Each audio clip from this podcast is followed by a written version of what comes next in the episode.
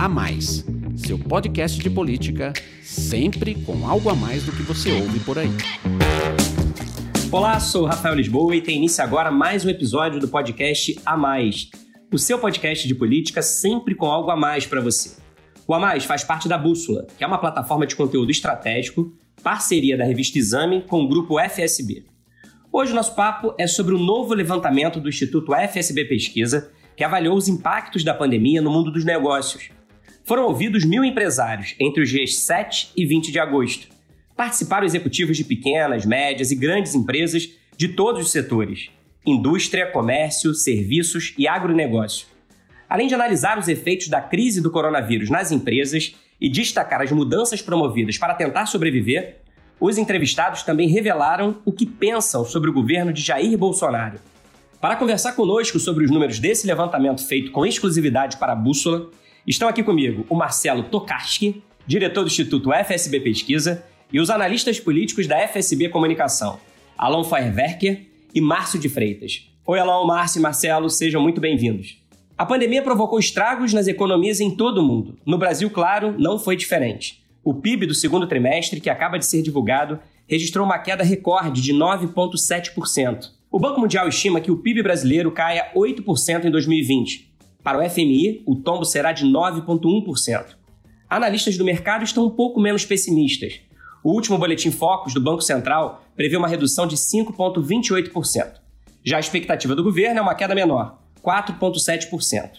Ou seja, mesmo as projeções mais otimistas trabalham com um encolhimento de pelo menos 5% da economia brasileira.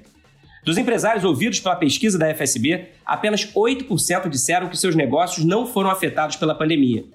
E mesmo diante desse cenário econômico tão difícil, o setor empresarial parece estar bastante satisfeito com o governo. Marcelo Tokaski, os números da pesquisa revelam que a popularidade do presidente Bolsonaro está em alta entre os empresários, né? Avaliação melhor ainda do que aquela registrada entre a população em geral. É isso? Bom, primeiro, olá, Rafael, Alon, Márcio, ouvintes. Queria desejar as boas-vindas aí para o Rafael, que volta ao nosso podcast a mais. É um prazer ter você com a gente aí de novo. É, e a resposta é sim, Rafael. Assim, o empresariado, empresariado brasileiro ele continua mostrando um forte apoio ao presidente Bolsonaro. Enquanto na população o presidente tem hoje um pouco mais de um terço de ótimo e bom, entre os empresários, esse percentual de ótimo e bom ele está em 55% hoje, né? Enfim, muito maior do que na população. A avaliação negativa na população, também um pouco mais de um terço das pessoas consideram o governo ruim ou péssimo. Já entre os executivos, esse percentual é menos da metade disso, é de apenas 16%. Né? Então isso mostra que passado aí pouco mais de um ano e meio de governo, e mesmo com todas essas dificuldades né, que você é, é, ressaltou aí, a gente tem uma economia que, na verdade, já não estava né, crescendo muito antes da pandemia, e a pandemia veio e derrubou aí todos os indicadores, o apoio empresarial ao presidente continua forte. Para os ouvintes terem uma ideia, a, o Instituto FSB fez uma pesquisa em abril de 2019, ali com quatro meses de governo, onde o ótimo e bom, que era de 55, que é de 55, desculpa, hoje, era de 59, né, em abril do ano passado. O ruim e péssimo, que é 16 hoje, por cento da, dos empresários, era 10% em abril. Então, o patamar de avaliação entre os empresários mudou muito pouco. A avaliação continua majoritária. Bom, e isso, Rafael, assim, ocorre em função de, do, do, fato de, desse governo ele ter uma agenda muito mais liberal do que os governos que o antecederam, né? A exceção do Michel Temer, eu estou falando aqui mais do, dos 13 anos aí de governo do PT, onde é, os empresários vislumbram um governo que defende um pouco mais ali os interesses é, das empresas, do livre mercado, etc., apesar de todas as dificuldades aí que o governo está tendo para implementar algumas agendas. Privatização é só um exemplo disso. Então, várias medidas foram adotadas, principalmente na pandemia, né? Isso se intensificou muito ao longo da pandemia. Medidas que permitiram suspensão de contrato de trabalho, redução de salário, redução de jornada, Algum, algumas linhas de crédito foram criadas para socorrer empresas em dificuldade, como você falou, né? mais de 90% das empresas foram afetadas nos, nas suas vendas, no seu faturamento, nos seus negócios em função da pandemia. E isso, de alguma maneira, no empresariado, pode, pode ter o mesmo efeito que o auxílio emergencial teve na população em geral. Obrigado, Marcelo. Quer dizer, mas a questão é que, mesmo com essas medidas do governo para tentar melhorar a situação, o fato é que a gente vive hoje um período muito difícil na economia E eu vou chamar então o Alon aqui para conversa para lembrar que nos nossos papos anteriores aqui no A Mais, ele sempre destacou a importância da economia para uma avaliação positiva do governo, né, Alon? Eu queria então que você explicasse como é que justamente no momento econômico tão desafiador, um dos mais desafiadores de todos os tempos para os negócios, a avaliação dos empresários sobre o presidente seja tão positiva. Olá, Rafael. Olá, Marcelo. Olá, Márcio. Rafael, existe uma regra que diz o seguinte: a percepção é igual ao que você entregou menos a expectativa. Se você tem uma expectativa muito baixa, que era o que se tinha antes, logo ali no início da pandemia, quer dizer, qual era a, quais eram as previsões? É que ia haver uma quebradeira geral na economia. Que você, o, o país entraria numa situação de catástrofe econômica. E isso não tendo acontecido, como isso não aconteceu, a percepção das pessoas e a sensação das pessoas em geral é uma sensação de alívio. E eu acredito que o presidente ele se beneficia um pouco dessa sensação de alívio. O Marcelo falou que os empresários se beneficiaram de linhas de crédito, de suspensão de contratos de trabalho e, de, e de, da possibilidade de reduzir a remuneração, mas eu diria que eles se beneficiaram também do auxílio emergencial. Quer dizer, o auxílio emergencial quando ele chegou nas mãos ou no bolso das pessoas, e olha, ele chegou para 60 milhões de pessoas, se você considerar as famílias, a gente pode dizer que a maioria da população foi beneficiada pelo auxílio emergencial. Esse auxílio emergencial permitiu que as pessoas continuassem comprando, talvez não é, coisas supérfluas, mas continuassem comprando comida, continuassem comprando é, produtos essenciais para a manutenção do, do ambiente doméstico, pudessem continuar pagando aí o seu transporte. Então, no geral, o Rafael, a economia continuou funcionando. Claro que no nível de atividade menor, né? mas se a gente lembrar, e você colocou aí os números, algumas previsões continuam dizendo que vai haver uma, uma, uma retração na ordem de 10%, mas você vê que o mercado já estimou, e você destacou isso, que a retração talvez seja quase metade disso. Então, eu vejo que o governo, primeiro, ele se beneficia daquilo que o Marcelo falou, de um alinhamento ideológico do empresariado com a agenda do governo, e no, no plano da vida real, da economia real, ele se beneficia do fato de que não, não houve a catástrofe, de que não houve a tragédia, de que a economia eh, continua funcionando. Na minha opinião, essas são as explicações que a gente tem para que o presidente Bolsonaro continue tendo amplo apoio dentro do empresariado. Rafael, eu queria só complementar, eu concordo plenamente com o Alon, e a gente tem que entender também que pesquisa de opinião tem a ver com o humor né, dos entrevistados, seja o humor da população, no caso aqui, o humor do empresário. E a gente, lógico, está no momento ainda de dificuldade econômica, mas a gente está num momento de recuperação, né, alguma recuperação da economia. Né? Atingiu-se o fundo do poço ali em abril, maio, mas de lá para cá, vários negócios começaram a poder reabrir, a indústria voltou a produzir, etc.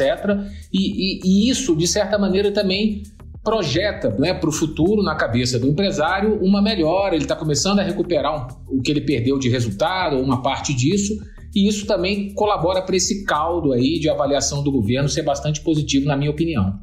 É, tem esse momento aí de, de retomada que traz sempre esperança, né? E quando a gente olha os números, a gente olha os números de um recorte que ficou um pouco mais para trás, né? Que é o caso aí do PIB que acabou de ser divulgado do segundo trimestre. Agora, essa pesquisa, ela também fez um, uma avaliação segundo cada segmento empresarial, né? E aí, Márcio, quero chamar você para conversa aqui, porque essa pesquisa mostrou que, dependendo do tipo de setor, alguns empresários aprovam mais ou menos o presidente Jair Bolsonaro e o governo dele, né? Os empresários do agronegócio são os que fazem a melhor avaliação do presidente, 70% de ótimo e bom. Os mais críticos são os do setor de serviços. Aí o índice cai para 48%. A gente sabe que o agro tem crescido mesmo durante a pandemia, enquanto que o segmento de serviços é um dos mais impactados pela crise. Mas você, que acompanha muito o Congresso e o debate aí das reformas, você acha que a proposta de reforma tributária enviada pelo governo essa primeira fatia aí, que unifica PIS e COFINS com a alíquota de 12%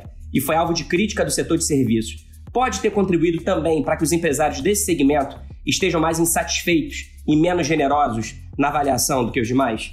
Rafael, é um prazer falar com você, tê-lo de volta aqui. Olá, Alon, Marcelo. Mas eu acho que não tem nada a ver, porque eu acho que é o seguinte: o que nós temos de fato é a reclamação daqueles que foram mais afetados e aqueles que foram menos afetados, comemorando os resultados que estão tendo. No caso, o agronegócio. O agronegócio está exportando muito, está cada vez com mais demandas e está, evidentemente, lucrando mesmo na crise.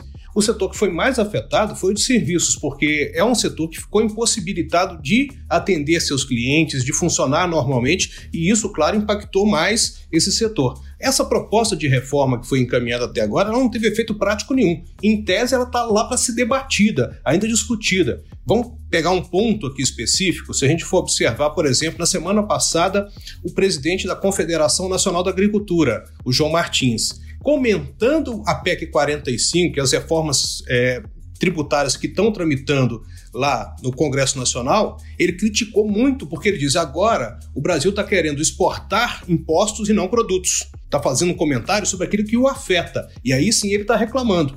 No caso, vamos lembrar que o presidente Bolsonaro, quando a gente começou a enfrentar a pandemia, ele fez uma defesa veemente do funcionamento e da normalização dos serviços, do comércio prevendo que iria haver uma queda grande do PIB e que a economia seria muito afetada. E ele está sendo reconhecido neste momento por ter ficado do lado do setor produtivo. Então eu acho que isso é o resultado daqueles setores que mais foram afetados e menos afetados, mas não da reforma tributária que ainda não tem efeito algum. Tá certo. Marcelo, é, você falou aí que dentro dessa avaliação positiva do empresariado em relação ao presidente e ao governo, isso tem a ver também com esse alinhamento de uma agenda mais liberal na economia. E a gente sabe que o principal defensor dessa agenda liberal é o ministro da Economia, o ministro Paulo Guedes. Eu queria que você falasse um pouco do que, que essa pesquisa mostrou em relação à opinião dos empresários sobre o ministro Paulo Guedes. A pesquisa foi feita no momento ali de, de alta temperatura, né, da, na relação do Palácio do Planalto com, com o Ministério da Economia. É, e o que a pesquisa mostra é que o Paulo Guedes ainda goza de muito prestígio entre o empresariado. Para a gente ter uma ideia, né, o percentual de empresários que consideram que a gestão dele à frente do Ministério da Economia é ótima ou boa é de 65%. E o de ruim e péssimo é só 7%. São índices melhores que os do próprio presidente Bolsonaro. E essa boa avaliação, ela é muito puxada por dois segmentos aí de atividade, né? Você estava falando com o Márcio sobre essa questão aí do agronegócio e dos serviços, né? Que são as duas pontas, o setor que mais cresceu, ou o único setor que cresceu, que é o agronegócio, com o setor que mais sofreu.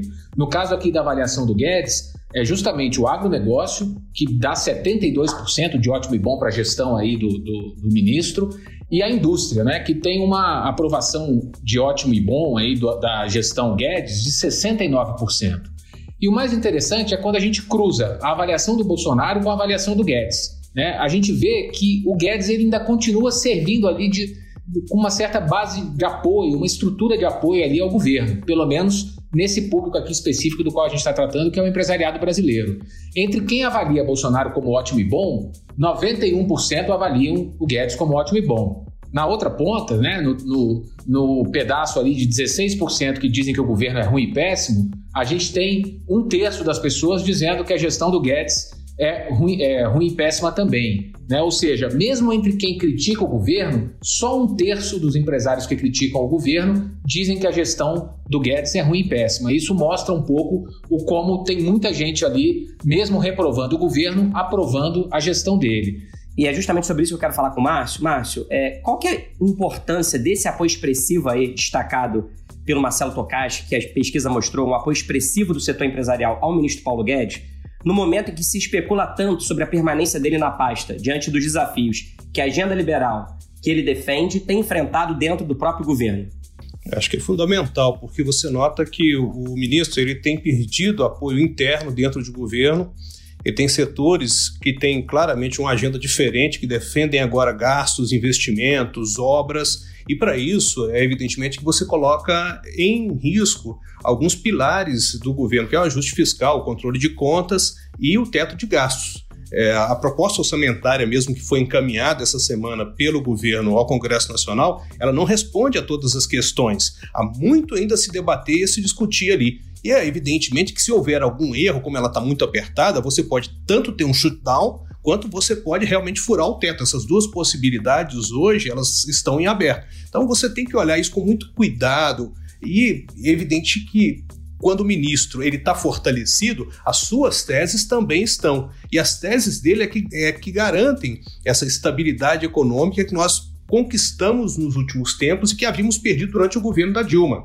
Então é importante que o ministro esteja com essa aprovação popular, que as teses dele tenham esse suporte para que ele faça uma negociação política com o Congresso Nacional, para que ele busque colocar sua agenda dentro do governo. Ele colocou isso, inclusive, essa semana, quando ele encaminhou a reforma administrativa. Mesmo que ela só tenha respostas para o futuro ainda, a gente sabe que é um passo importante começar esse debate. E isso estava interditado há meses quando o presidente Bolsonaro colocou a proposta de reforma administrativa na gaveta e começou-se a discutir por iniciativa do Rodrigo Maia, uma reforma tributária que pode mexer na arrecadação do governo. Então eram áreas de risco que o ministro tinha que lidar ali, risco político e risco econômico. Então, com esse fortalecimento da sua imagem junto ao empresariado, junto ao setor que traz arrecadação para o governo, é importantíssimo neste momento que ele tenha esse respaldo, que ele é um respaldo social que lhe dá força para essas discussões e esses debates internos. Também é preciso notar que quando o governo não tem uma agenda, o Congresso acaba impondo uma agenda para o governo. Né? Então, o governo ter mandado a proposta da reforma administrativa, ou ter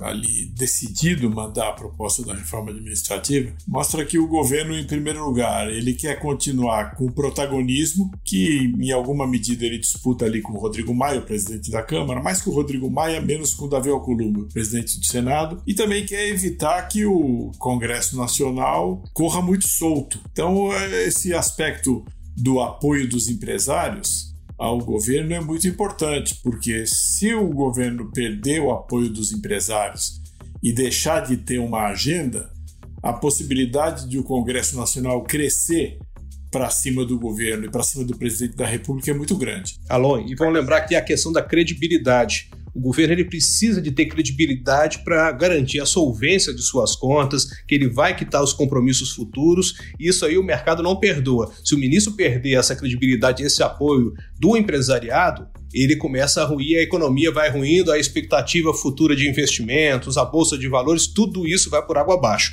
Aí a expectativa de juros sobe e você tem um impacto negativo naquilo que o presidente mais preza, que é a popularidade que ele tem junto ao eleitorado que ele buscará de novo em 2022. O apoio maciço aí do empresariado ao ministro Paulo Guedes, está claro, é fundamental para garantir a força dele dentro e fora do governo Agora, Alon, o ministro Paulo Guedes, quando ele, logo desde o início, ele ganhou o status de super-ministro. E aí a gente tem visto aí esse desentendimento do ministro com algumas alas do governo, aquelas consideradas mais desenvolvimentistas, que entram em choque com a agenda liberal dele. Você acha que é, essa, esse apoio da classe empresarial, do setor produtivo, é suficiente para que ele continue sendo um super-ministro?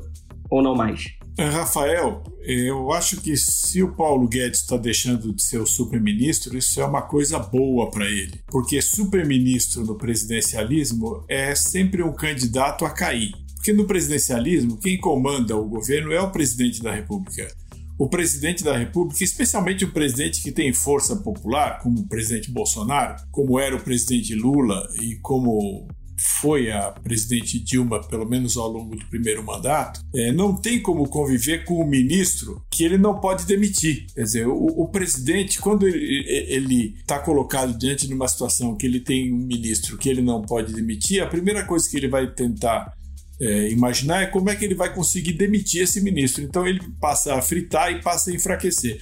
Que foi exatamente o que aconteceu com o Sérgio Moro, é, o antigo ministro da Justiça. Eu vejo que o Paulo Guedes hoje é um ministro da área econômica, mas é um ministro fundamentalmente político que compreendeu essa, essa, essa situação. Então você vê que em todas as, a, a, todos os momentos, em todas as circunstâncias, e que existe uma disputa interna do governo e que ele não consegue impor a opinião opinião dele, ele se recolhe e procura se preparar para a batalha seguinte. Acho que é uma operação inteligente, uma operação política inteligente que, que ele está fazendo. Então, a, a, respeito da sua pergunta dele voltar a ser super-ministro, eu acredito que nem ele quer isso. O que ele quer, muito provavelmente, é a reeleição do presidente Bolsonaro para conseguir eventualmente implantar e instalar é, mais aceleradamente a agenda liberal no ambiente sem Covid-19, né? porque a Covid-19 foi basicamente o que travou aí a implantação da agenda liberal. Então, acho que hoje o projeto do Paulo Guedes é um projeto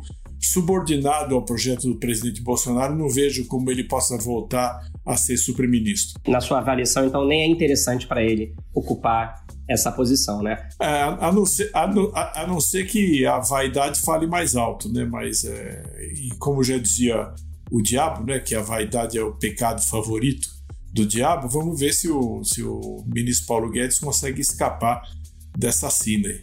O Alon, e vamos lembrar aqui que um, um, um super-ministro ele não precisa que se junte o presidente é, da República, o presidente da Câmara, o presidente do Senado para apoiá-lo em qualquer medida. Então, assim, se tinha alguma possibilidade dele ser super, é se ele estivesse apoiando essas pessoas e não ao contrário. Então, isso foi desfeito, esse mito. Eu acho que isso aí já está resolvido pelos últimos fatos que a gente viveu na história do nosso país. Bom, Marcelo, vamos falar agora um pouco das mudanças que aconteceram dentro das empresas e que os empresários destacam na pesquisa, porque em função da pandemia, muitas companhias, muitas empresas promoveram transformações significativas na maneira como atuam, né? Tem alguns exemplos para você citar?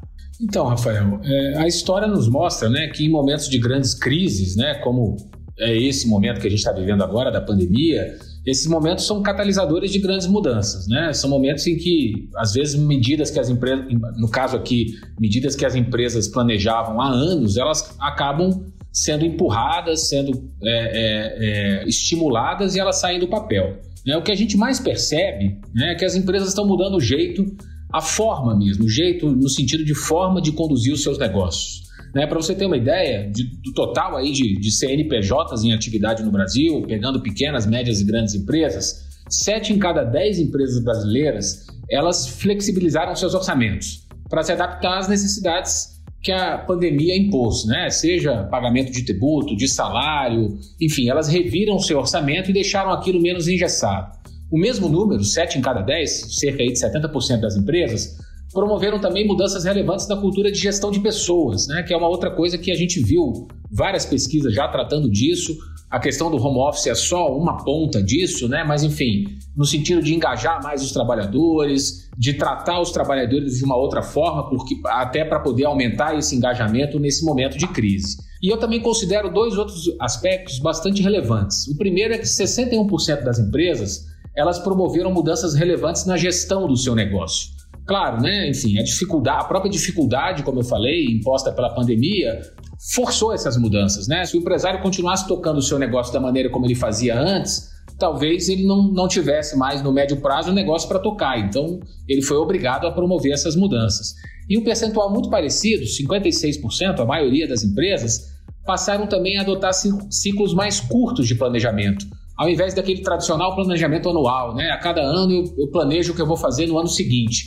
É, o mundo está mudando muito rápido, o consumidor está mudando muito rápido, e com isso as empresas estão passando a se planejar para os próximos três meses, para os próximos seis meses, para ir adaptando todas essas, essas questões ao longo da, do, dos acontecimentos. A crise bateu a porta, ela teve fortes impactos econômicos, como a gente, a própria pesquisa mostra, e aí as empresas estão fazendo, promovendo algumas mudanças para tentar buscar sobrevivência, para tentar recuperar parte do resultado que elas perderam, né? Porque no, no, no bottom line, bottom line é uma expressão que o aluno usa muito, né? O que, que o empresário quer? Ele quer aumentar a eficiência, aumentar a produtividade e garantir a sustentabilidade do, do negócio no longo prazo. E aí eu acho que foi isso que aconteceu em função da pandemia. Pois é, Marcelo, você listou aí uma série de mudanças cujo objetivo é justamente tentar reduzir os impactos da pandemia. E é interessante que a pesquisa mostrou que a maioria dos empresários ouvidos eles têm se mostrado otimistas, né? Seis em cada dez esperam conseguir ao menos empatar o resultado de 2020 com o desempenho que obtiveram no ano anterior, no ano passado. Mesmo com a queda de quase 10% do PIB agora do segundo trimestre, né, que acaba de ser divulgado, o ministro Paulo Guedes também, otimista, garante que o pior já ficou para trás e acredita numa recuperação econômica em V, que é aquela que depois de uma queda abrupta vem um crescimento rápido. Alô e Márcio, para encerrar, vocês concordam com esse otimismo, tanto do ministro Paulo Guedes quanto dos empresários? Como é que vocês avaliam os sinais da retomada da economia brasileira? Ô, Rafael, é, a economia brasileira vive uma situação contraditória. Se você pensar nas contas externas, inclusive o último, último saldo da balança comercial demonstrou isso, as coisas vão razoavelmente bem. É, as exportações basicamente se sustentaram, graças principalmente à exportação de commodities para a China e as importações caíram muito por causa, por causa principalmente da retração da atividade. Mas o fato das exportações terem se mantido é um estímulo importante para aqueles setores que vivem do comércio exterior, especialmente o agronegócio. Agora, eu quero esperar um pouco mais para ver como é que o mercado interno vai reagir, como é que vai estar a confiança do consumidor. É, eu não tenho certeza de que, em passando aí o período mais crítico da pandemia e as coisas pouco a pouco voltando ao normal, se o consumidor vai passar a consumir desenfreadamente e fazer a, a, economia retomar em V. Talvez a cautela e a preocupação com o emprego e com os próprios negócios ele produza um ambiente de mais cuidado, de mais prudência. Mas só, só, só o tempo é que vai dizer isso, Rafael. Só, só complementando, Rafael, é, me metendo aqui um pouco na, na, na fala do, do Alon e do Márcio, é, as pesquisas têm mostrado isso que o Alon falou, né? Um consumidor que está prometendo uma cautela futura. Né? Claro que isso pode mudar ao longo do tempo, mas é, o, o brasileiro ele está com muito receio ainda do mercado de trabalho, do, do, do, do, fato da renda, né? Que ele perdeu, boa parte das pessoas perdeu parte da sua renda. O próprio auxílio emergencial, que é de 600 reais, vai continuar, mas no valor reduzido, deve ser aí de 300 reais. Então, de alguma maneira, o consumidor ainda está bastante cauteloso e eu acho que é muito, eu concordo com o Alon, é muito cedo para a gente falar numa recuperação em V nesse momento. E você, Márcio, como é que você vê essa questão? Olha, já brincaram até que o V pode ser o V da Nike, né? Quem sabe? Mas o otimista ele pode errar com mais alegria, talvez, mas eu acho muito arriscado realmente fazer uma previsão neste momento de recuperação em V da economia. Acho que tem uma série de fatores a serem observados nos próximos meses. Nós dependemos do ambiente mundial, que ainda tem uma eleição nos Estados Unidos que pode interferir nesse processo. Nós temos uma briga comercial da China com os Estados Unidos, que são dois grandes mercados. É uma série de, de entraves que podem surgir que nós dependemos também de fazer a lição de casa aqui, de discutir uma série de pautas no Congresso Nacional que passa pela reforma administrativa, por mudanças no ambiente de negócios, por atrair investimentos, por ter mais segurança jurídica, que por ter mais estabilidade política. Então são desafios que nós devemos enfrentar e fazer a nossa lição de casa para que esse otimismo realmente se justifique, porque até agora ele não é plenamente justificável. Então nós temos que aguardar que os políticos, que o governo deem respostas para que isso se consolide. Por enquanto, eu acho que é, devemos ter mais cautela e um caldo de galinha é o prato mais adequado ao momento. Tá certo. Então, esse ritmo aí da recuperação, a gente ainda precisa analisar muitos fatores para ter uma previsão mais certa do que vai acontecer, né? Olha, assim a gente chega ao fim de mais um episódio do podcast a mais. Muito obrigado. Alon, Márcio e Marcelo, muito bom estar com vocês novamente, muito bom participar aqui desse nosso bate-papo e quero agradecer, claro, a você que nos acompanhou até agora. A gente se encontra novamente na próxima semana. Tchau!